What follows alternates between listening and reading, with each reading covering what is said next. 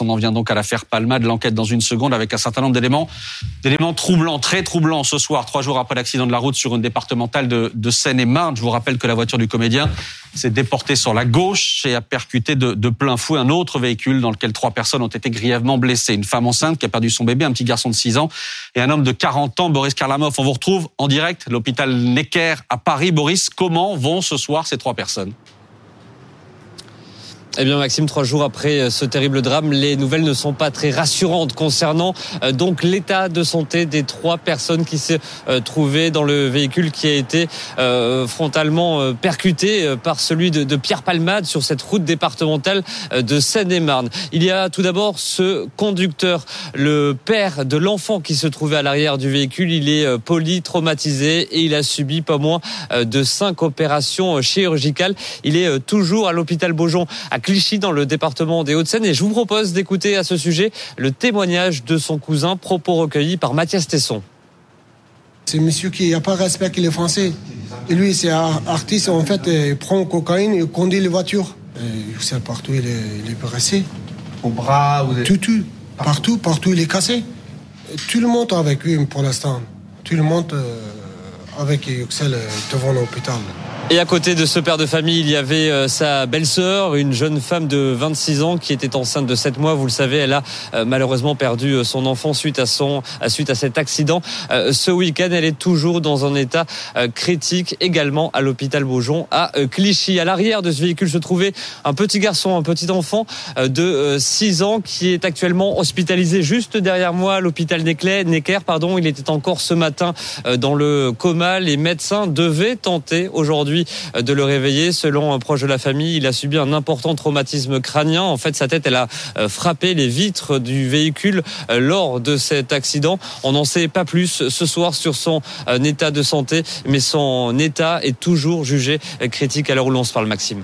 Boris Karlamov avec Philippe Vignon en direct de l'hôpital Necker à Paris. Merci à tous les deux. Bonsoir, professeur Amine Benyamina. Merci beaucoup d'être avec nous. Vous êtes psychiatre, addictologue et président de la Fédération euh, française d'addictologie. Euh, bonsoir Candice Maut. Merci d'être là. Candice, chef du service culture de BFM TV. Mélanie Vecchio est avec nous également, journaliste police-justice à BFM TV. On va revenir évidemment euh, sur l'addiction euh, de Pierre Palmade. Il en parlait très librement. C'est d'ailleurs un des éléments moi qui me trouble personnellement. Je sais pas. On peut peut-être commencer par là avant d'aller sur l'enquête, mais juste une question, professeur.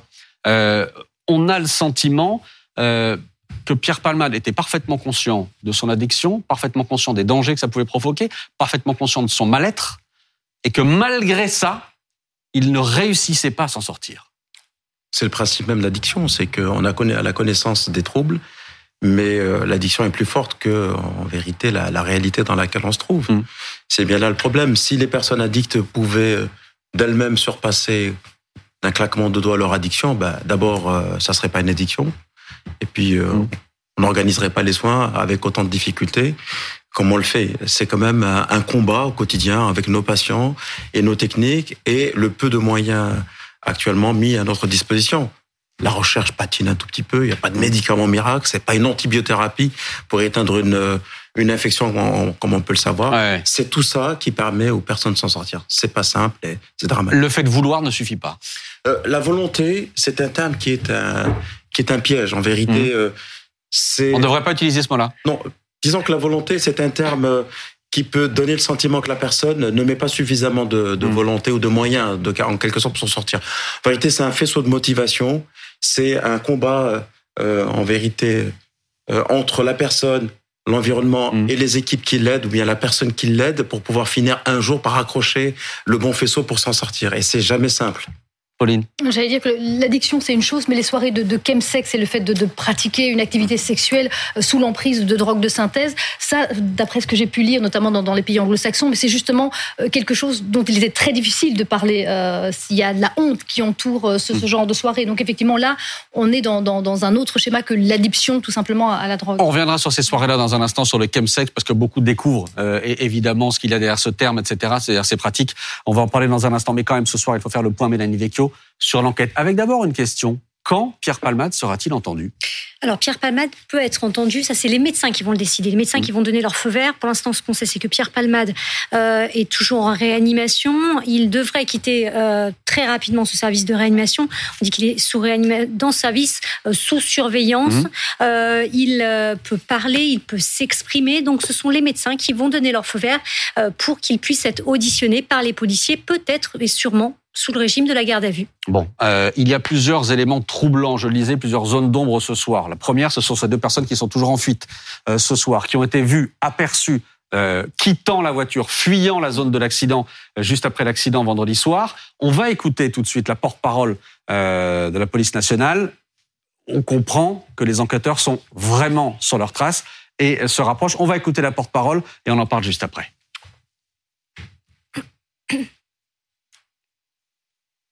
La porte-parole qui arrive dans une seconde, la voilà.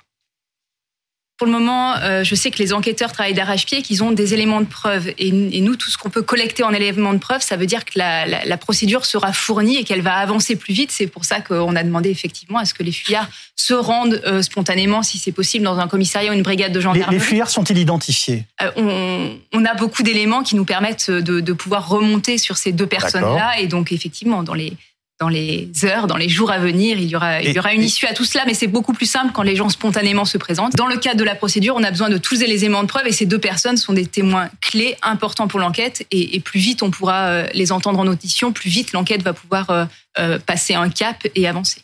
Ça, Mélanie, c'est un élément important de l'enquête ce soir. On comprend que les policiers, d'ailleurs, c'est d'ailleurs assez curieux que ce soit la porte-parole de la police nationale qui communique là-dessus, mais de fait, elle le fait. On comprend que les enquêteurs se sont rapprochés assez nettement de ces deux personnes en fuite. Mais oui, parce qu'ils ont beaucoup, euh, beaucoup d'indices. Camille Chaise le disait.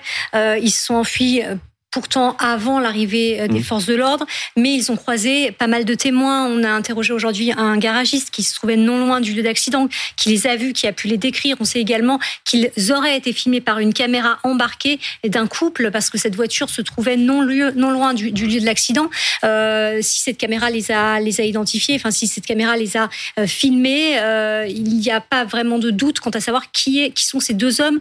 Donc il y a beaucoup, beaucoup d'éléments qui euh, peuvent, peuvent faire euh, remonter les enquêteurs sur la piste de ces deux hommes, sachant qu'ils ont passé la veille, euh, mmh. le, c'était le vendredi, donc le jeudi, ils ont passé la soirée, la journée avec Pierre Palmade. Donc euh, ces deux hommes, alors Camille n'a pas voulu répondre à la question de savoir s'ils étaient identifiés, mmh. mais dans ses propos, on peut supposer et que ces deux hommes l'ont été. En tout cas, vous disiez qu'il y a plusieurs témoins, notamment ce garagiste dont vous parliez. On l'écoute aussi. Il était un 20h ou un peu avant 20h. Et nous, on était fermés. En fait, il y avait les plots de chaque côté, euh, à l'entrée à la sortie de la station. Et euh, bah, j'ai vu deux jeunes arriver à pied euh, par la sortie. Ils sont venus, ils se sont approchés du garage de la station-service. Et il y en a un que j'ai bien vu qui s'est approché, qui a hésité un petit peu, qui a reculé. Il regardait partout autour de lui. Il avait l'air un peu perdu. Il était au téléphone, un peu les yeux un peu paniqués.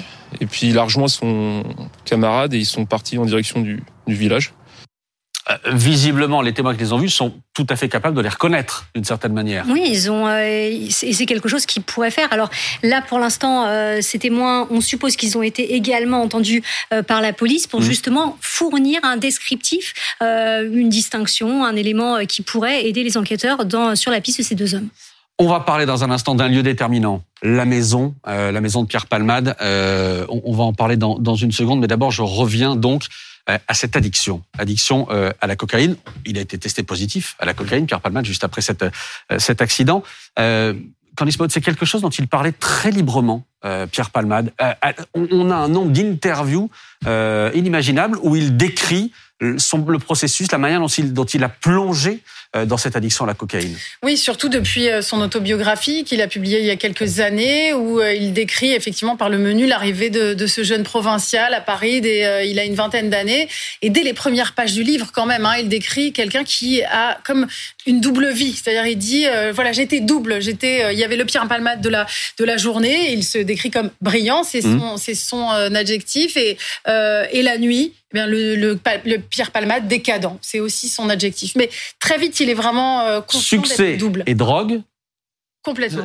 Comment dire, le lien était fait immédiatement. Oui, alors parce qu'en en fait, il avait envie d'être aimé, il avait envie d'avoir du succès pour être aimé. Il mmh. était effectivement assez brillant. Hein. Il a quand même commis de nombreux spectacles qui nous ont tous fait beaucoup rire jusqu'ici. Et Mm. En, revanche, ce succès n'a pas pu euh, combler cet, amour dont il avait besoin. La perte de son père, il en a beaucoup parlé, etc. aussi. il a de toute façon très vite plongé dans, cette addiction. Et aujourd'hui, euh, ça a été évidemment tragique. Et écoutez ce que dit Pierre Palmade. C'est une déclaration reprise par Le Point cet après-midi. J'ai pris ça, il parle de la cocaïne, j'ai pris ça pour un médicament, un petit champagne illégal, sans plus, alors qu'il s'agit d'une drogue très sournoise qui vous empoisonne comme un cancer. Professeur, ce cheminement-là, de dire au départ, c'est pas grave, c'est juste de la cocaïne, c'est comme du champagne illégal. Vous l'avez déjà, vous l'entendez souvent ça? Oui, la cocaïne euh, jouissait de continue à jouir euh, mmh. euh, dans des milieux où on n'a pas encore pris conscience des choses. D'un statut particulier, c'est la drogue de la performance, c'était la drogue des Golden Boys dans les années 80, c'est la, mmh. la, drogue pour laquelle on ne fait pas de prison, on n'a pas de problème parce qu'elle est consommée par des gens qui ont les moyens, qui ont de l'entre-gens. Et donc, d'une certaine manière, c'est un marqueur social. Ce n'est plus le cas. C'est une drogue maintenant qui s'est entre guillemets démocratisée, qui touche tout le monde, qui n'est pas chère, qui est mauvaise et qui touche l'ensemble des couches sociales et l'ensemble des sexes. Et cette drogue, elle a une particularité, c'est parce qu'on a très souvent confondu la notion d'addiction avec la notion de sevrage physique. C'est-à-dire? La cocaïne entraîne une appétence et un, craving, c'est-à-dire une envie irrépressible de consommer qui est très importante, avec très peu de signes de manque physique, comme vous pouvez l'avoir avec l'alcool mmh. ou bien avec l'héroïne. Et donc on confond les symptômes de sevrage avec l'importance et la puissance de l'addiction que provoquent les psychostimulants, en l'occurrence la cocaïne. Et donc ça a un statut un peu bizarre, un peu particulier, et très souvent est associé à la consommation de la cocaïne de la performance, mmh. de l'argent, de la visibilité, et une certaine de forme de, euh, de réussite sociale. Ce qui n'est absolument pas le cas. C'est la drogue qui très très souvent maintenant dans le monde est associée à la dégradation, à la perte d'environnement, aux accidents, mmh. aux violences subies, aux violences, agies. C'est tout ça qui est la cocaïne en, réalité. Et évidemment, les enquêteurs ont tout de suite fait des analyses pour essayer de retrouver des traces de, cocaïne. Il y a des traces de cocaïne euh, chez Pierre Palmade. Qu'est-ce que ça implique après une prise de cocaïne? Euh, Qu'est-ce que ça amène comme type de comportement? À quel point est-ce que ça perturbe le comportement? Et à quel point éventuellement, on en est au début de l'enquête évidemment, mais euh, ça peut perturber le fait de conduire simplement. Je ne vais pas m'exprimer sur le cas Palma, je ne le connais pas. Bien sûr. Je vous dis ce que moi je donne à mes étudiants en cours et ce que je vois chez mes patients. Mm. Il y a trois types de manifestations en fonction des drogues que l'on consomme. Globalement, on a les drogues qui endorment, ce qu'on appelle les psychosédatifs, mmh. la sédation. Il y a les psychostimulants, la cocaïne, les catinones, mmh. un certain nombre de produits, et puis certains qui, eh, qui viennent changer la réalité, ce qu'on appelle euh, les hallucinogènes. Globalement, c'est trois grandes catégories. Pour ce qui est de la cocaïne, ça vient stimuler tout ce qui est en nous, c'est-à-dire euh, la rapidité, l'agilité, euh, une sorte de, de, dopage intellectuel et une sensation une sensation, je dis bien, mais une, une sensation de pouvoir tout maîtriser et d'être invulnérable. Et c'est probablement un des éléments qui peut être à l'origine d'un écrasement de la vigilance et des prises de risques, autant en voiture qu'ailleurs. Hmm. Et là, c'est peut-être une possibilité. Et quand il y a une combinaison de, différents types de drogues, parce qu'effectivement, justement, on ne sait pas ce qui s'est passé exactement dans, les soirées qui ont précédé, mais quand on, on mélange du GHB, la méthamphétamine potentiellement et de la cocaïne, quels sont les, effets, les impacts sur, euh, sur les personnes Et de l'alcool. Et de l'alcool, absolument. C'est le booster. L'alcool, de toute façon, c'est la première drogue légale en France, mmh. qui est à l'origine quand même d'un accident sur trois. Euh, ce qui se passe, c'est qu'on a un effet d'abord de d'intoxication avec une perte de une perte de, de la discrimination. Il y a à la fois de la sédation, de l'accélération. C'est exactement ce que je vous ai dit. Mmh. Et, très très clairement, on a une, une, méprise de la réalité autour de soi et une euh, on a on a du mal à discriminer à la fois le danger et la capacité à réagir. C'est tout ça. Mmh. Et ce qui est encore plus triste, c'est que la typologie du monoconsommateur, en gros euh, le baba cool des années 70, qui était en gros, marqués en fonction des produits. Mmh. Les produits étaient des marqueurs culturels et sociaux. Cannabis, cocaïne, alcool, etc. Alcool, cocaïne. L'alcool, c'était pour euh, un, homme d'un certain âge mûr, un peu ringard. Mmh. Le cannabis, c'était pour des jeunes qui contre, qui venaient un tout petit peu contrevenir au, au, conformisme, mais mmh. pas trop. L'héroïne, c'était une, certaine forme de marginalité. La cocaïne, c'était plutôt des marqueurs d'une classe sociale. Vous vous dites aujourd'hui tout se mélange Rien. On a un melting, un mélange. Mm. D'ailleurs, euh, le booster euh, de départ, c'est alcool, tabac, cannabis, c'est un peu de psychostimulant, mm. mais à faible dose, à faible dose. Mais je pense qu'on a aussi affaire à des phénomènes de génération. Euh, lorsqu'on commence à consommer à 20 ans de la cocaïne, on en a 54 ou 56. Ce qui est, le cas aujourd'hui de Pierre Plamade. Et des comme lui, on en a beaucoup. On a, d'une certaine manière, été un rescapé, malgré soi, de cette époque au cours de laquelle il y avait une totale impunité et même une certaine une forme de totale impunité. Évidemment, le nombre de personnes qui étaient au-dessus des lois, qui consommaient de la cocaïne, parce qu'il y avait, y compris vis-à-vis euh, des, forces de police, la répression de la justice, une forme d'attentisme. On ne sait pas très bien. Là, pour le coup, on le sait, c'est interdit et on voit parfaitement ce que ça, ce que ça, ça, provoque. Et, ça rejoint, Christophe, ce que vous disiez tout à l'heure, cette espèce d'indulgence et même de, de, de, comment dire, de, de, choses un peu fantasmées autour des artistes qui pouvaient prendre de la drogue, etc., euh, notamment la cocaïne. Quel sentiment a-t-on, nous, public, vis-à-vis -vis des artistes en addiction? D'abord de la compassion envers euh, le cocaïnomane ou l'alcoolique, une certaine forme aussi d'affection qui les rapproche de nous. Ils sont extraordinaires sur scène, mais ils sont tellement fragiles, tellement proches de, nous. Ça les humanise, donc on se sent moins éloigné. Et puis une forme de fascination, c'est-à-dire qu'ils sont géniaux parce que ils sont euh, sous l'effet des drogues. Ils sont géniaux grâce à la drogue. Les surréalistes, mmh. on ne crée pas bien si on n'est pas shooté. Et on a ce mythe-là depuis, depuis toujours. Et il faut en faire attention parce que dans notre système très médiatisé, où la notoriété, la célébrité touchent tellement les jeunes générations, leur dire mais finalement la drogue, c'est un chemin raccourci, c'est un ascenseur vers la célébrité, puisque les talents que vous avez en vous vont être démultipliés, vont être extrapolés. Vous allez être beaucoup plus vite, beaucoup plus génial que vous ne l'êtes euh, hmm. euh, à votre âge. C'est un message extrêmement dangereux que l'on transporte. Pablo. non, juste revenir sur ce que vous disiez, euh, professeur. Vous disiez, voilà, dans les années 80, c'était beaucoup plus libre et c'était parce que c'était réservé à une certaine élite, la consommation de la cocaïne. Aujourd'hui, vous dites que ça s'est démocratisé. Je je, je je, remets pas en question euh, ce que vous dites. En revanche, euh, l'impunité euh, des gens qui sont dans les catégories les plus aisées, lorsqu'ils consomment des, des stupéfiants quels qu'ils soient, elle est toujours, elle existe toujours. Alors même que ben lorsque mmh. vous habitez dans les quartiers populaires et que là vous avez un, petit peu de cannabis, tout de suite vous pouvez beaucoup plus vous faire choper par les par les mmh. forces de l'ordre.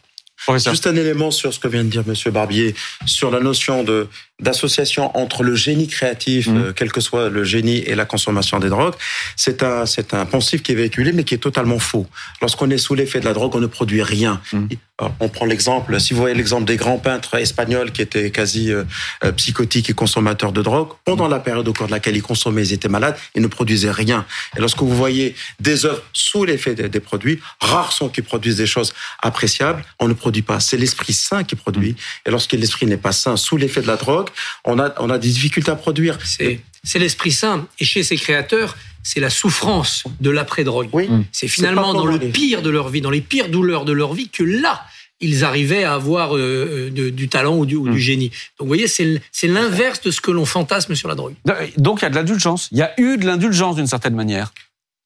En tout cas, dans comment dire, dans l'image qu'on peut avoir de, de, de ces stars shootées, etc. Il y a eu de l'indulgence bah, c'est le, c'est finalement l'écorché rocker, euh, c'est c'est c'est ça, ou bien mm. l'artiste, euh, euh, c'est assez vrai. Mais vous savez que des artistes qui viennent nous voir en consultation, ils sont, ils sont nombreux et ils sont nombreux à souffrir. Hein. Mm. C'est comme tout le monde, hein, je veux Évidemment. Candice. Il y avait quand même de l'indulgence. Elle est là pour. on se souvient de Johnny de ses soirées très arrosées, de voilà, parce qu'il n'avait pas provoqué. Je veux dire, il, il, se faisait du mal à lui-même. Voilà, quand je parle de stars, hein, je parle de stars récentes. Évidemment. On a d'autres dans le panthéon culturel, mais euh, là, en l'occurrence, euh, pour Pierre Palmade, on a été très inquiet sur le moment parce qu'on on a eu euh, Pierre Palmade a eu un accident. On ne savait pas s'il était responsable et comment ça s'était passé. À partir du moment où on a compris qu'il était le conducteur et qu'il avait brisé la, vie d'une famille en face, ça a quand même changé assez rapidement. Évidemment. Et on était beaucoup moins inquiets. Évidemment. Et la réalité a rattrapé tout le monde. Et, c'est pour ça qu'on a voulu commencer, si tout à l'heure, en prenant des nouvelles des trois personnes qui ont été grièvement blessées dans cet accident. Je voudrais qu'on entende un des amis euh, euh, de Pierre Palmade. Et son témoignage va au-delà du cas, du cas Palmade. C'est François Rollin, le comédien François Rollin, le professeur Rollin, euh, qui explique à quel point il a vu et entendu Palmade lui dire je vais m'en sortir, je vais me faire soigner. Écoutez. J'ai pas de colère parce que, encore une fois, moi, je lui ai dit aussi, Pierre, on est d'accord, faut vraiment sortir de là. Mmh. Oui, oui, oui, qui m'a dit, oui, oui, oui, je veux en sortir. Je l'ai vu, je l'ai vu vouloir en sortir. Et puis, il a raté. Et j'ai pas de colère, pas plus que je n'ai de colère contre mon fils qui me dit oui, oui, papa, je veux sortir de l'alcool et qui n'arrive pas à en sortir. Je n'ai pas de colère. Je ne peux que lui donner mon amour et espérer que des gens dont c'est le métier qui sont compétents vont l'accompagner et l'aider. Euh, voilà. Et ça, manifestement, ça ne marche pas toujours. Et puis, euh, quelquefois, ça tourne atrocement mal. Hmm. On a, ce témoignage effectivement du professeur Rollin, mais euh, euh, comment dire, l'histoire de Palmade telle qu'on la, on la revoit, on la revisite ces dernières, ces dernières heures, c'est quand même euh, une première condamnation pour détention de cocaïne en 95 et ensuite une succession de chutes, de rechutes, de je vais mieux, de cure de désintoxication, etc. Pourquoi, je reviens à ce que vous disiez au début, pourquoi est-ce qu'on n'arrive pas encore aujourd'hui à sortir ces personnes de leur addiction? On y arrive. Ah. On y arrive. Évidemment, j'espère qu'on y arrivera encore, plus encore. Mais je répète, hein, pour que les personnes s'en sortent, mmh. c'est un, c'est une, une rencontre hein, entre une personne qui souffre et une équipe qui l'aide. Et ça, c'est, compliqué. Il faut que ce soit des équipes qui ont, mmh. des équipes qui, qui a, une équipe qui a du souffle, euh, qui ne désinvestit pas. C'est pas facile d'être addictologue. Hein. Je peux vous assurer que c'est pas simple. Mmh. Et donc, parce qu'on est déçu, parce que les, les personnes mentent. Non, elles ne mentent pas, elles font preuve de déni. C'est pas ça. C'est un vrai combat qu'on mène avec nos patients. Et, Pierre Palmade ou quelqu'un d'autre, hein, je prends son exemple parce que évidemment, euh, on a des, Pierre Palmade, on en a beaucoup. Hélas, on en a beaucoup. Euh, on en a beaucoup euh, qui, qui, qui, violentent, qui sont violentés, garçons et filles. le drame de l'addiction, c'est une réalité. Euh, et, et, je pense qu'on n'en parle pas suffisamment. Il n'y a pas mm. suffisamment d'éléments de discussion et de prévention parce que dans la mesure où la drogue est interdite, on a le sentiment parce que c'est interdit, il n'y a pas une vraie politique de réduction des risques. Le terme doit être dit. La réduction des risques, c'est mm. intervenir pour que la drogue fasse le moins mal possible à la personne et à son environnement même si on n'arrive pas à éteindre l'addiction. Oui, sur, sur, ce drame de l'addiction, je, vais laisser Candice parler sans doute du, parcours de Pierre Malman en, lui-même et de euh, ce qui est de, de ces, notamment de, de, cette addiction, de ces soirées de, de chemsex. Pourquoi est-ce que ça touche notamment la communauté homosexuelle? Ce qui avait été dit dans une tribune du New York Times notamment, c'est aussi parce que ce sont des jeunes hommes qui ont énormément souffert, pas forcément tout le temps, certains tombent par hasard là-dedans, mais ce sont aussi des hommes qui ont souffert, qui n'ont pas été acceptés, qui ont eu du mal à s'accepter eux-mêmes et que du coup, on tombe d'autant plus facilement dans ce cercle vicieux de la toxicomanie, de la souffrance, de la dépression et on, et on recommence et on recommence. Donc Pierre Palmade, je ne connais pas en détail mm. son parcours, mais c'est vrai qu'il y a souvent cette, cette souffrance-là aussi euh, dans la communauté. Alors justement, justement, on, va parler, j'ai encore quelques citations, regardez, euh, encore une fois dans le point cet après-midi, euh, c'est une vieille citation de Palmade qui disait « J'ai subodoré à 30 ans. Euh, j'ai su à 30 ans que c'était un poison et à 40, j'étais sûr que j'étais cocaïnomane et que j'allais dans le mur. Pierre Palmade, dans Le Monde en 2019, euh, la société m'a fait détester mon homosexualité, cela m'a pourri la vie. On parlait de souffrance à l'instant. Euh, il est là le, cœur de la souffrance, le point la souffrance pour Palmade, il est là. Oui, oui, le cœur de, de, sa souffrance euh, est totalement là. Alors, je ne sais pas comment on peut tout lier, mais c'est vrai que comme il perd son père à 8 ans, il, il grandit dans une... Euh, il, il, est élevé par des femmes, mmh. et notamment sa mère, qui manifestement euh, n'avait pas du tout prévu ce destin-là pour lui et n'imaginait pas qu'il soit possible qu'il soit homosexuel.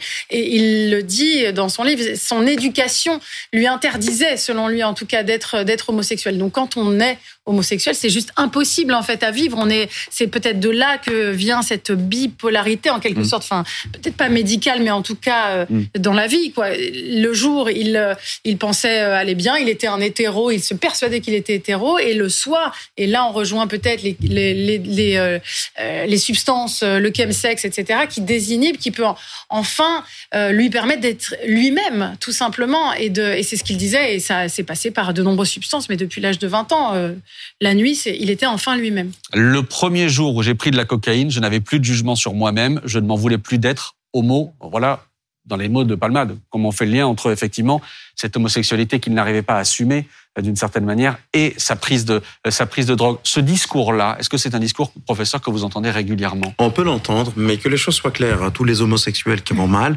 ne prennent pas des drogues. On est d'accord. Voilà, vous avez raison de le dire. Non, mais, vous avez raison de le dire. Ils sont nombreux et tant mieux à vivre leur homosexualité euh, clairement et de manière euh, comme on dit dans, dans le jargon. Quand je parle de ce discours-là, c'est-à-dire de ce genre de discours, c'est-à-dire d'une comment dire d'une blessure d'enfance, de ce genre de choses, de quelque chose qui ne passe pas dans sa vie privée et qui arrive euh, ensuite sur une consommation. Ce que j'entends, Maxime, dans cette phrase, c'est que parfois la prise de drogue est un auto-soulagement, une espèce de, de, mm. mauvais, euh, de mauvais amis qui s'installe et qui s'insinue dans sa vie. Et ça, c'est une réalité qu'on le retrouve. Tout à fait. Ou alors, on peut trouver des personnes qui ont des maladies psychiatriques ou même psychologiques réelles et qui, dans une tentative quasi instinctive, ont recours à la consommation des drogues parce que mm. ce sont les psychotropes les plus faciles et que le recours à la prise en charge psychiatrique n'est pas quelque chose qui est automatique chez elles. Mm. Et ça, on le voit.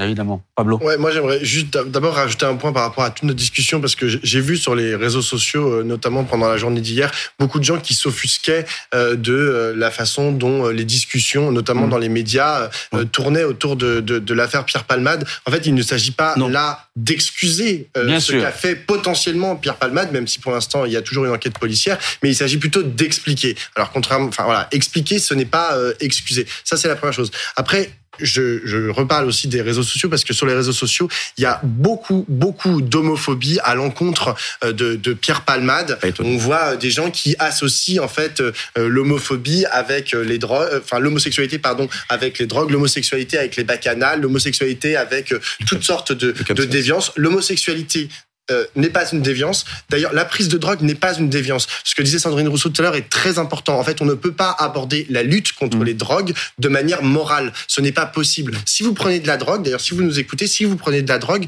vous n'êtes pas, euh, n'ayez pas honte en fait de prendre la drogue. Vous pouvez aller voir des professeurs, des, des psychiatres, spécialistes euh, d'addictologie. Vous pouvez appeler les forces de l'ordre. C'est très important. Jean-Luc Romero le rappelait. Il a perdu son mari. Il a perdu son mari notamment, donc qui était, qui, était sous, qui avait pris de la drogue, et notamment parce que la personne qui l'a accompagné avait aussi pris de la drogue et n'a pas appelé les secours parce qu'il a eu peur que les, ils ont eu peur que les, il a eu peur pardon que les forces de l'ordre euh, n'interviennent. Donc il ne faut pas avoir honte. Il faut appeler les forces de l'ordre. Il faut appeler. vous pouvez aller à l'hôpital. On vous à l'hôpital. Il faut savoir que si vous vous présentez à un personnel de santé, il ne vous jugera pas. Personne mm. ne vous jugera, même si vous êtes sous drogue. Et je ne sais pas ce que vous avez fait pendant la nuit. Professeur. La loi existe. Hein. la loi de 70, c'est une consultation anonyme et gratuite hein, pour les personnes consommatrices de drogue. La police n'est pas à côté pour vous embarquer. Mm.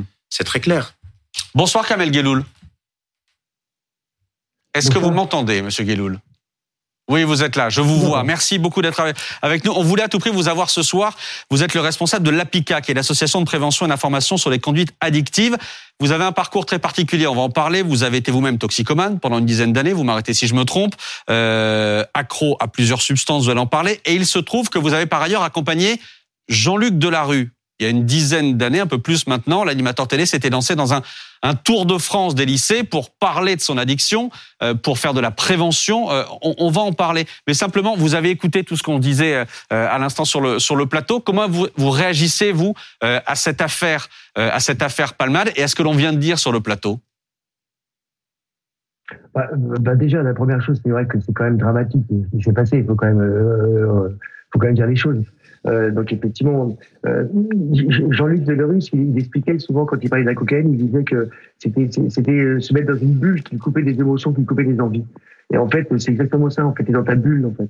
Et après, euh, voilà. Donc c'est vrai que en, général, les gens conduisent pas quoi. Sous cocaïne, c'est un truc. C'est les gens, voilà, ne font pas. Donc voilà. Après, effectivement, quand on le fait, il y a tous les risques qui peuvent. Il peut, il peut se passer ce qui s'est passé, quoi. Mmh. Euh, vous, vous avez été aussi euh, accro. Quel a été votre parcours à vous?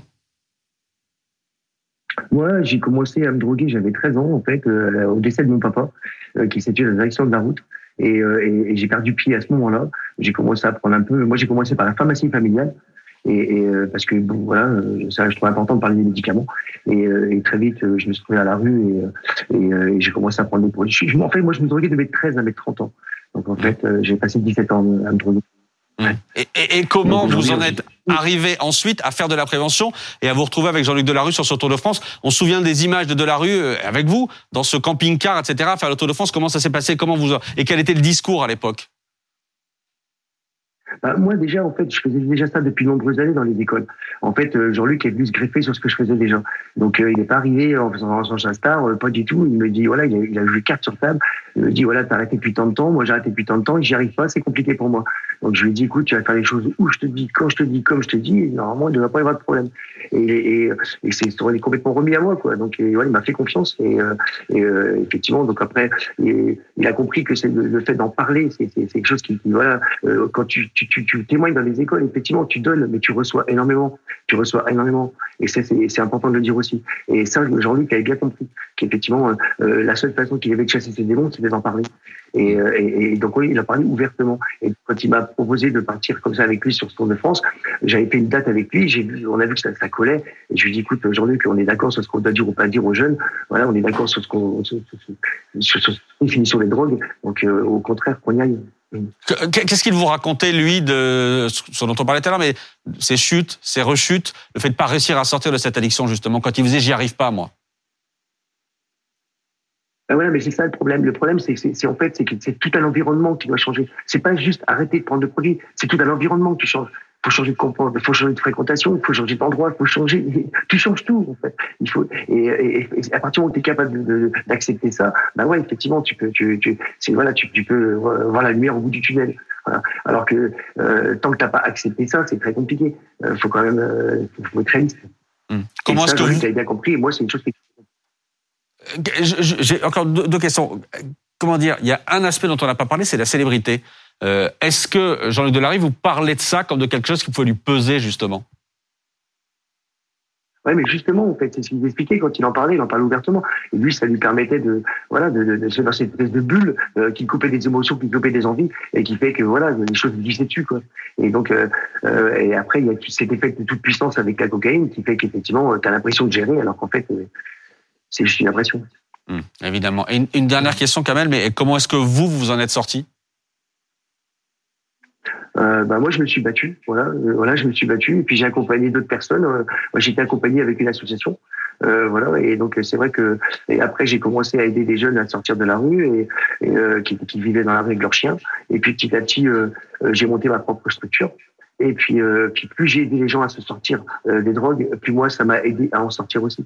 Mmh. voilà, je, je vous le dis franchement. Euh, voilà, ça a été pour moi euh, hyper important. Donc aujourd'hui, j'ai mon association. Donc en fait, euh, je vois des gens, et voilà, euh, ceux qui sont pas dedans, j'essaie de les aider à ce qu'ils n'y rentrent pas, et ceux qui sont dedans, j'essaie de les aider à ce qu'ils en sortent. Donc on parlait de réduction des risques tout à l'heure, mais c'est vrai.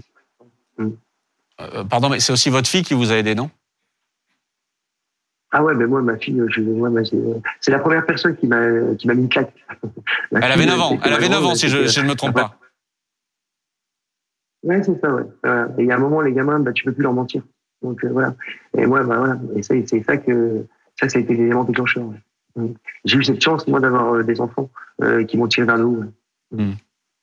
Candice très important ce que vous venez de dire, euh, Monsieur Guéloul, parce que justement, euh, on avait aussi, on a eu le témoignage de Rose, la chanteuse, ce matin, euh, sur le plateau de, du live Toussaint, et, et, qui expliquait elle aussi que son déclic, c'était son fils de 8 ans, qu'un jour il est entré alors qu'elle était en train de se faire un rail de coke, et que là, elle a dit non, mais en fait, c'était le déclic. Là, elle a dit c'est plus possible, il faut que je change de vie. Et Pierre Palmade, ça n'est pas son cas, il n'a pas d'enfant, mmh. il a pas, voilà, il a, il a une sœur, il est entouré, mais quand même avoir cette filiation, devoir donner l'exemple, eh ben c'est quelque chose qu'il n'a pas forcément et c'est Évidemment. Et on voulait, voilà pourquoi on voulait vous donner la parole ce soir. Merci beaucoup, euh, Kamel, d'avoir été en direct avec nous. Kamel Geloul, euh, en direct ce soir dans, dans 22 heures. Max, changer complètement l'environnement. Oui, ça fait partie de, des stratégies pour pouvoir permettre aux personnes de s'en sortir. Mmh. On leur demande de changer peut-être parfois de, de déménager, de changer de téléphone, de changer de boulot, de changer de ville.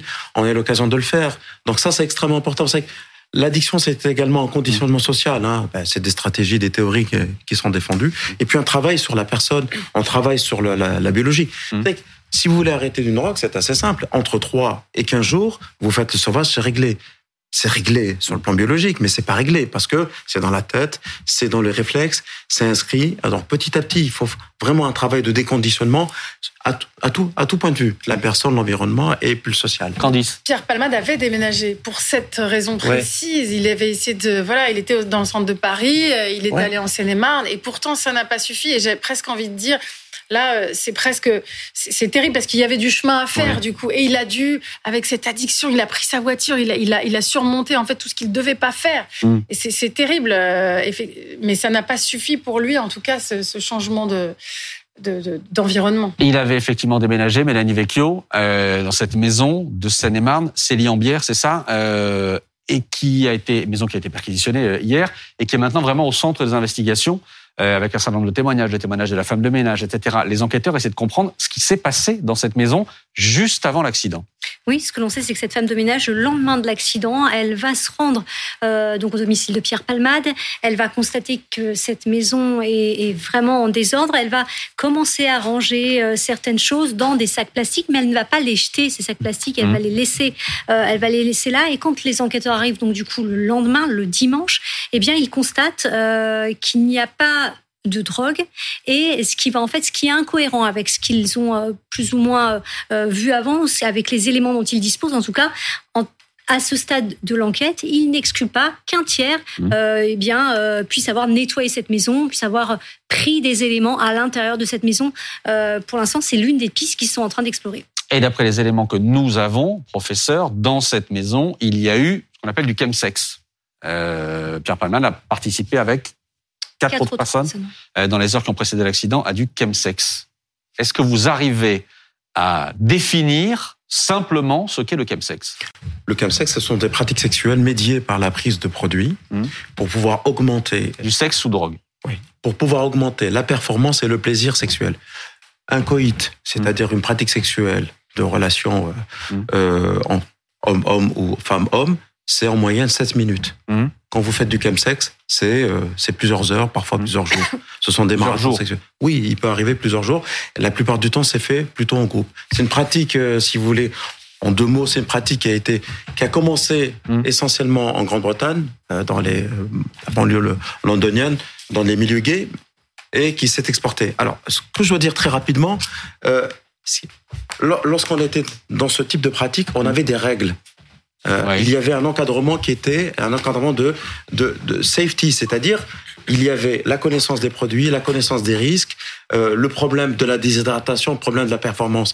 Donc il y avait toute une pratique. Alors c'est un phénomène qui s'est élargi, qui s'est exporté, qui commence à diffuser au niveau des populations non euh, non gays, qui connaissent pas euh, qui n'ont pas les, les, les, pratiques de réduction ou bien de, de safety. Mmh. C'est tout ce qui fait le drame et, et le risque du chemsex que vous, vous savez bien, j'avais noté dans un rapport. Absolument, vous avez, vous avez écrit un rapport, c'était Peut-être des, précisions pour, pour nos téléspectateurs. C'est vrai que quand on parle de, de, de chemsex et de cette affaire, pour ceux qui ne connaissent pas du tout, bah, la première chose qu'on nous dit, bah, le sexe avec euh, la pratique sexuelle, euh, pardon, la drogue, utiliser mm. la drogue euh, avec une pratique sexuelle, bah, c'est quelque chose qui, qui, a existé quasiment de tout temps depuis qu'on a existé de la drogue. Donc là, mm. qu'est-ce qu'il y a de, de, particulier avec ces enfin, nouveaux types de drogues, en tous les cas, si le chemsex est né il y a 10-15 ans, ces drogues de synthèse, qu'est-ce qui vraiment particulier euh, pour avoir cet impact-là Alors, ce sont des drogues de synthèse. La plupart de celles qui sont consommées, qui ont du succès, ce sont des drogues fabriquées dans, dans un mmh. euh, plutôt en Asie. Ce sont des dérivés des, des catinones, mais il n'y a pas que ça. Il y a des cocktails avec euh, la, la, catinone. La catinone, c'est un psychostimulant. Euh, tout simplement, qui, qui est un peu cousin de la cocaïne, mais c'est une drogue de synthèse. Donc le dérivé, c'est ce qu'on appelle le 3-MMC. 3-MMC, il y a maintenant euh, il y a des variantes, hein, donc qui donnent de, qui augmente la, le plaisir, la mmh. performance et euh, la sensation de fatigue qui disparaît, mais de manière très claire. Associé à cela, on peut avoir, ça a été dit, d'autres produits, la cocaïne par exemple, mais aussi un peu d'alcool, mais aussi des produits que l'on utilise pour, des, pour les dysfonctions érectiles, mmh. notamment euh, Viagra, Cialis et compagnie, c'est tout ça. Alors la différence, la question est posée, je vais y répondre, c'est qu'on est sur de la performance et sur de l'augmentation, alors que et évidemment euh, beaucoup de personnes vous disent si je prends pas un petit joint, si je bois pas un mmh. verre, je suis inhibé. Mais là, on est sûr de la performance et vraiment de, du marathon. Et au départ, c'était plutôt en groupe. Euh, en groupe, euh, voilà. Et, maintenant, ça c'est. Pardon, je vous donne la parole dans une seconde, Pablo, mais dans ce que j'ai pu lire cet après-midi sur ces pratiques-là, ça met dans des états où certains ont besoin de plusieurs jours pour se remettre de ce qu'ils ont fait. Alors, une pratique de chemsex, quand elle, quand elle est comme on l'a définie, sur 24 heures ou bien mmh. plusieurs heures, ensuite les personnes sont vidées, parce que vidées par l'effort physique, mais vidées aussi par l'effet des drogues. Il y a un effet de crash. il y a comme carrément un, un, syndrome dépressif, un mmh. syndrome d'épuisement qui fait que pendant 3-4 jours, les personnes restent chez elles ou ne travaillent pas ou pour récupérer. J'avais juste une petite question sur le, GHB, parce que c'est aussi une drogue qui est souvent citée dans, dans, le chemsex, mais et pourtant c'est celle qu'on surnomme la drogue du violeur, et on imagine que c'est plutôt une drogue pour endormir les gens. Donc il y avait, on avait l'impression qu'il y avait quelque chose de, contradictoire par rapport à ces soirées-là. C'est une drogue qui est polyvalente. On la trouve à la fois pour la stimulation, mmh. à la fois, elle a aussi un petit effet sédatif, un, petit effet amnésion. Donc c'est une drogue un mmh. peu euh, multi, multimodal, quoi, en quelque sorte. Pablo. Oui, moi j'aimerais revenir sur ce que vous avez dit sur le fait que au départ, dans les communautés gays anglo-saxonnes, lorsqu'il y avait des, pratiques de chemsex, il y avait, des règles. Exactement.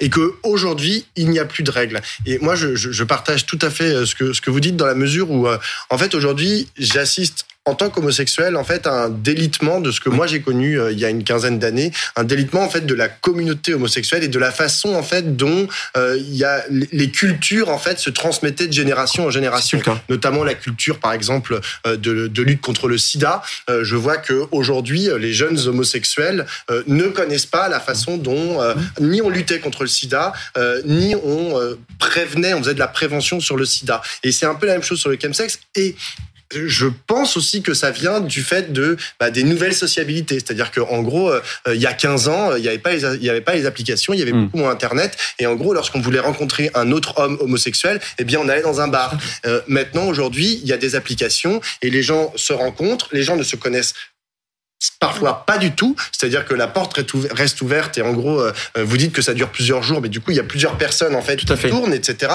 Donc et toutes ces pratiques-là ne, ne, permettent pas en fait la transmission euh, d'informations, la mm. transmission de, de, pratiques et des règles de sécurité dont vous parliez. Absolument, je suis. Le, finalement, le, c'est pas pour faire référence au rapport, hein, mm. j'ai pas d'intérêt, mais je, je l'avais, je l'avais rédigé à la demande du ministre Olivier Véran parce que euh, on avait entendu dire que c'était en train de diffuser au niveau de la, la communauté non gay, et ce qui est complètement vrai. Euh, et simplement, il n'y a pas de rituel, il n'y a pas de passation de. Et puis on, a des vrais problèmes de recontamination, de contamination par les maladies infectieuses, l'hépatite C, euh, le HIV. Mm. J'ai même des exemples de patients qui avaient été qui avait été contaminé par l'hépatite C, comme on sait que l'hépatite C maintenant se guérit, ce qu'on mm. appelle le traitement pangénomique, on avait affaire à des personnes qui étaient à leur troisième cure.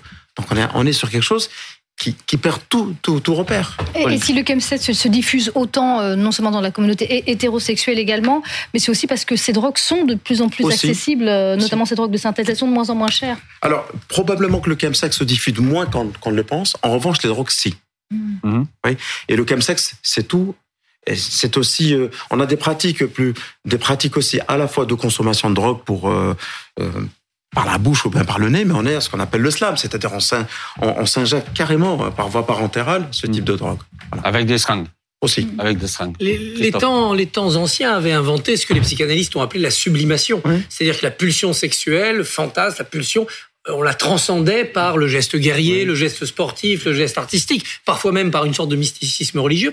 On a l'impression qu'aujourd'hui, dans nos temps horizontaux, le sexe ne peut se dépasser que par le sexe et qu'il faut trouver des moyens de le démultiplier plutôt que d'aller vers, vers d'autres transcendances. À ce sujet, dans la prise en charge des, des, des personnes euh, qui pratiquent le chemsex et qui prennent des risques, qui souhaitent changer, le grand drame, entre guillemets, d'un thérapeute comme moi et comme mes collègues, mmh. c'est comment ramener une sexualité dite normale. Quand elle existe, la sexualité normale n'existe pas. En revanche, on peut parler d'une sexualité sécurisée. Tempérée. Mmh. Sécurisée. Mmh. Sécurisée. De toute façon, la sexualité n'existe pas normale. Il y a une sexualité qui vous procure du plaisir ou qui n'en procure hmm. pas. L'essentiel, c'est de l'intégrité physique et psychologique. Ensuite, on rentre pas dans les détails. C'était pas mieux avant, Christophe. Hein, non, non, non, c'était pas mieux avant. Il y avait, il y avait ce qu'on appelait les frustrations et évidemment le, le, refoulé créait de l'inconscient. Mais les sociétés avaient inventé cela. Et aujourd'hui, on a l'impression que le chemsex est, est, l'échappatoire, mais qui mène évidemment à d'autres abus. Guillaume Fard, tout ça nous ramène systématiquement à l'enquête, parce que si on parle de ça ce soir, encore une fois, je le disais tout à l'heure, c'est parce que les enquêteurs vont essayer de comprendre ce qui s'est passé avant euh, l'accident, dans quel état était Pierre Palmade, ce qu'il avait pu avoir consommé, ce qu'avaient consommé les deux personnes qui sont en fuite ce soir. Donc tout ça nous ramène, si on en parle ce soir et qu'on découvre un peu aussi cet univers-là pour certains d'entre nous, euh, c'est aussi parce que ça nous ramène systématiquement à l'enquête. Oui, parce qu'il y a un peu deux affaires. En tout cas, il y a une affaire dans l'affaire. Il y a l'affaire primaire et, et puis l'affaire secondaire. L'affaire primaire, c'est l'accident de la route. Mmh. En, fait, tout commence par un accident de la route. Et d'ailleurs, au départ, euh, c'est la police du Val-de-Marne qui enquête parce qu'on est sur un accident de la route. On n'est même pas dans des investigations judiciaires très complexes au départ. Au départ, on vous dit euh, il y a un accident de la route, il y a au moins trois véhicules impliqués. Euh, on saura après qu'il y a le véhicule de Pierre Palmade, il y a un mmh. deuxième véhicule qui est percuté frontalement, et ensuite il y a un troisième véhicule qui vient emboutir par l'arrière le deuxième. Voilà. Et, et donc vous êtes sur quelque chose hélas, de, relativement classique, qui est, qui est de l'accidentologie routière. Et ensuite, on vous dit le conducteur est Pierre Palmade. Donc là, bon, il y a le volet émotion, mhm. effectivement. Et le résultat des analyses toxicologiques parle, il a consommé des produits stupéfiants. Et là, vous partez sur une affaire dans l'affaire qui est une affaire de stup en plus de, de l'affaire première. Mais l'affaire première, elle est absolument pas résolue. Pardon, je, je coupe Guillaume. C'est-à-dire qu'on va pas simplement, les enquêteurs ne vont pas simplement s'intéresser à euh, Pierre Palmade, dans quel état était-il, etc. Ils vont aussi euh, essayer de comprendre d'où venait la drogue, comment elle a été achetée, qui a été le dealer, etc. Il traite toutes les infractions pénales. Euh, consommer des produits stupéfiants, c'est en soi une hmm. infraction pénale autonome. Alors certes, c'est aggravant quand vous conduisez euh, sous l'empire de stupéfiants, mais la consommation des stupéfiants seuls, c'est une infraction pénale autonome. Hmm. Donc elle doit être traitée comme telle sur un plan judiciaire. Et, donc si la, drogue a été consommée en réunion au domicile de Pierre Palmade avec plusieurs personnes, qu'il y a eu des fournisseurs, des dealers, etc., évidemment que sur un plan judiciaire, il faut aussi traiter cela. Mais ça, hmm. n'empêche pas qu'il ne faut pas non plus perdre de vue la toute première question, c'est qui est responsable de quoi hmm. sur le plan de l'accidentologie routière. Parce que vous avez des victimes dans cette hmm. affaire. Euh, vous avez quand même une famille qui est brisée. Vous avez une femme qui a perdu son bébé, qui a été elle-même blessée grièvement. Euh, vous avez le conducteur du véhicule qui a été percuté par le véhicule de Pierre Palmade, euh, dont le pronostic vital est engagé sur son petit garçon de 6 ans également. Et, donc ça, il faut quand même répondre à la question est-ce que Pierre Palmade conducteur est responsable, seul responsable? Est-ce que les autres passagers sont eux-mêmes responsables. Et, donc, euh, pour cela, il faut effectivement mener des investigations. Évidemment. Candice J'ai juste une question. Euh, les analyses, l'accident a lieu le vendredi soir. Les analyses toxicologiques, elles arrivent, de ce que je comprends, le samedi dans l'après-midi. Mmh. Il y a quand même un nœud, c'est de savoir s'il y avait eu ou pas euh, au domicile de Pierre Palmade des stupéfiants. Manifestement, il y a un doute. Est-ce que quelqu'un est venu nettoyer ou pas? Est-ce qu'on peut pas aller plus vite au domicile dans ces cas-là? Est-ce qu'on se doute pas que... Parce que la perquisition a lieu dimanche. Oui, c'est lieu le dimanche et c'est difficile à dire. Alors, effectivement, a posteriori, on, voit hein, monter hmm. certaines polémiques, mais pourquoi est-on pas allé plus vite alors que on savait qu'il y avait un risque de destruction de preuves? Enfin, il faut se remettre dans le contexte de l'accident. Hmm. C'est-à-dire qu'au départ, euh, vendredi soir, vous savez qu'effectivement, il y a un accident de la route, qu'il est très hmm. grave, vous avez personne grèvement blessé, que Pierre Palmade est, grèvement blessé. Bon, ensuite, effectivement, on va avoir l'information euh, de la consommation de, de, de, stupéfiants. La perquisition a lieu dimanche matin. Alors, en fait, la question, c'est pourquoi ça va pas plus vite samedi? Euh, en réalité, il faut saisir un juge des libertés de la détention. Il faut, il faut peser le, pour et le contre. Euh, c'est pas un acte neutre hein, non plus d'aller perquisitionner euh, chez quelqu'un, de retourner son domicile. Enfin, on, reste en état de droit. Il y a des libertés individuelles. Il faut aussi les respecter. Donc, même quand il y a euh, deux personnes qui ont pris la fuite et qui potentiellement pourraient, on ne sait pas ce qui s'est passé, aller nettoyer entre guillemets la, scène de crime. Ça, il faut l'établir formellement. C'est-à-dire que oui, au départ il y a des témoignages, mais il faut les recouper, etc. Un juge, un juge quand il vous autorise à aller perquisitionner chez quelqu'un, il vous demande que vous lui présentez des éléments. Mm et des éléments consolidés. On ne va pas euh, chez quelqu'un euh, investiguer, fouiller, retourner le domicile sur la base de on dit. Euh, donc ça demande quand même un certain temps, qui est le temps judiciaire. Et le temps judiciaire, on l'a répété à de multiples occasions ici, c'est pas le temps médiatique. Évidemment, on va prendre ce soir des nouvelles à nouveau des trois victimes gravement blessées dont vous parliez. Boris Karlamov est ce soir devant l'hôpital Necker. Trois jours après le drame, les nouvelles ne sont toujours pas très rassurantes concernant les trois personnes qui se trouvaient dans le véhicule qui a été euh, frontalement percuté par celui de Pierre Palmade. C'était, on le rappelle, vendredi soir euh, sur une route départementale de Seine-et-Marne. Tout d'abord concernant le conducteur de ce véhicule, il est toujours hospitalisé à Clichy euh, dans les Hauts-de-Seine. Il est poli, traumatisé et il a subi pas moins de cinq opérations chirurgicales. Son état est toujours jugé préoccupant. À ses côtés, il y avait sa belle-sœur, une jeune femme de 26 ans qui était enceinte de 7 mois. Vous le savez, elle a perdu euh, malheureusement son bébé suite à cet accident. Euh, son état est encore jugé euh, grave à l'heure où l'on se parle. Et puis juste derrière moi se trouve l'hôpital Necker. C'est dans cet établissement spécialisé pour les enfants que le jeune garçon de 6 ans qui était assis à l'arrière du véhicule a été transporté. Il était encore ce lundi matin dans le coma. Les médecins ce lundi devaient tenter de le réanimer, de le sortir de ce coma car vous le savez, selon un proche de sa famille, eh bien, ce garçon, il souffre d'un traumatisme crânien assez important. Sa tête, elle a frappé les vitres du véhicule lors de cet accident. Euh, ce que l'on sait, c'est qu'il est toujours entre les mains des médecins à Necker, dans le 7e arrondissement à Paris. Bonsoir Maître Lejeune, merci d'être euh, en direct avec nous. Vous êtes avocat spécialiste du droit routier. Euh, une question de procédure d'abord. Pierre Palman n'a toujours pas été entendu.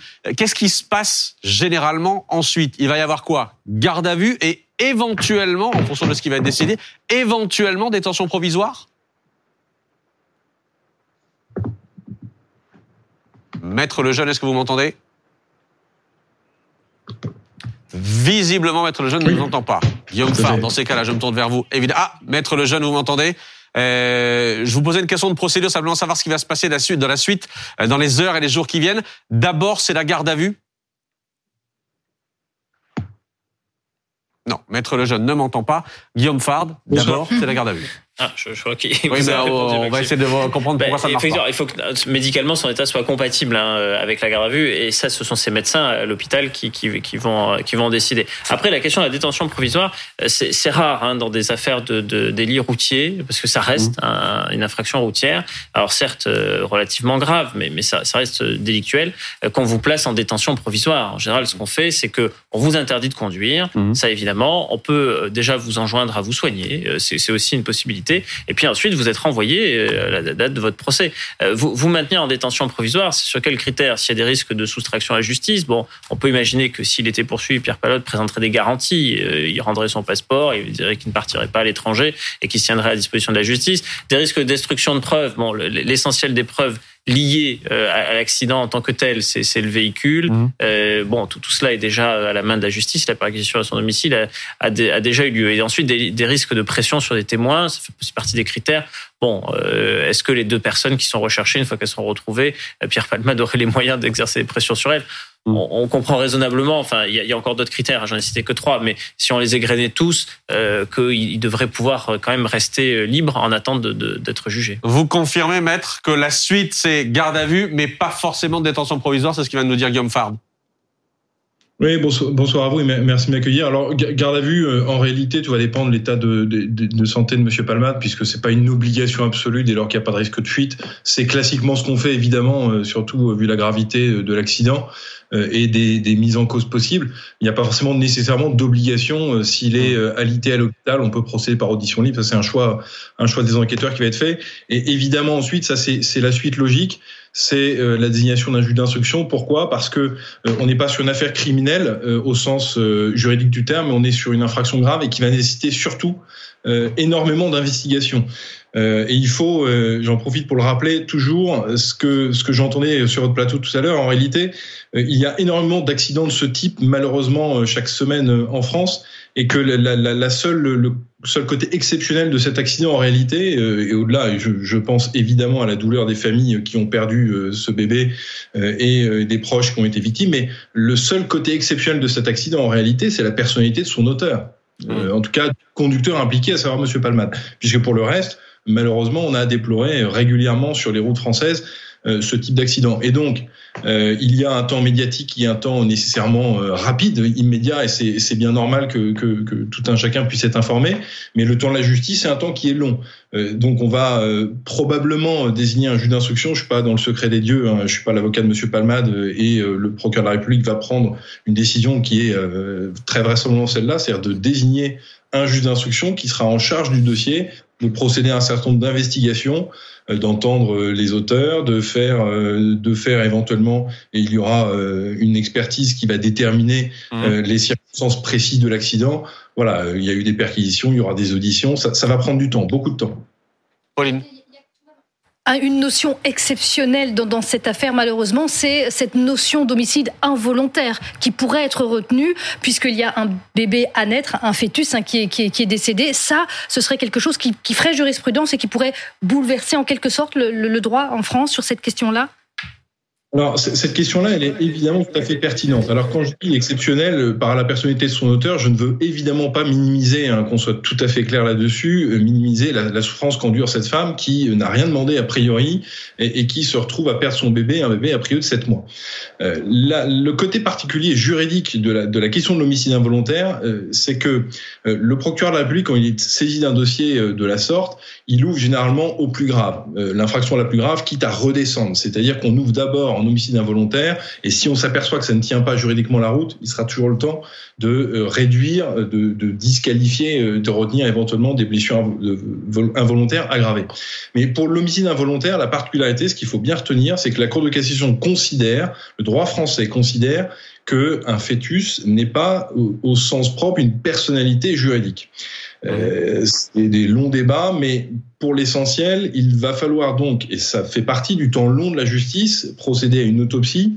Euh, c'est très trivial de le dire, mais c'est une réalité pour déterminer si l'enfant est né, s'il était viable ou non. C'est-à-dire que euh, très, euh, j'ai presque honte de le dire, mais c'est euh, c'est la réalité juridique. Si le fœtus est décédé avant même toute intervention et qu'il n'était pas viable ni né, a priori l'homicide involontaire ne pourra pas être retenu. Mais donc en tout cas, il va falloir procéder à une, autopsie. Ça va prendre du temps, nécessairement du temps.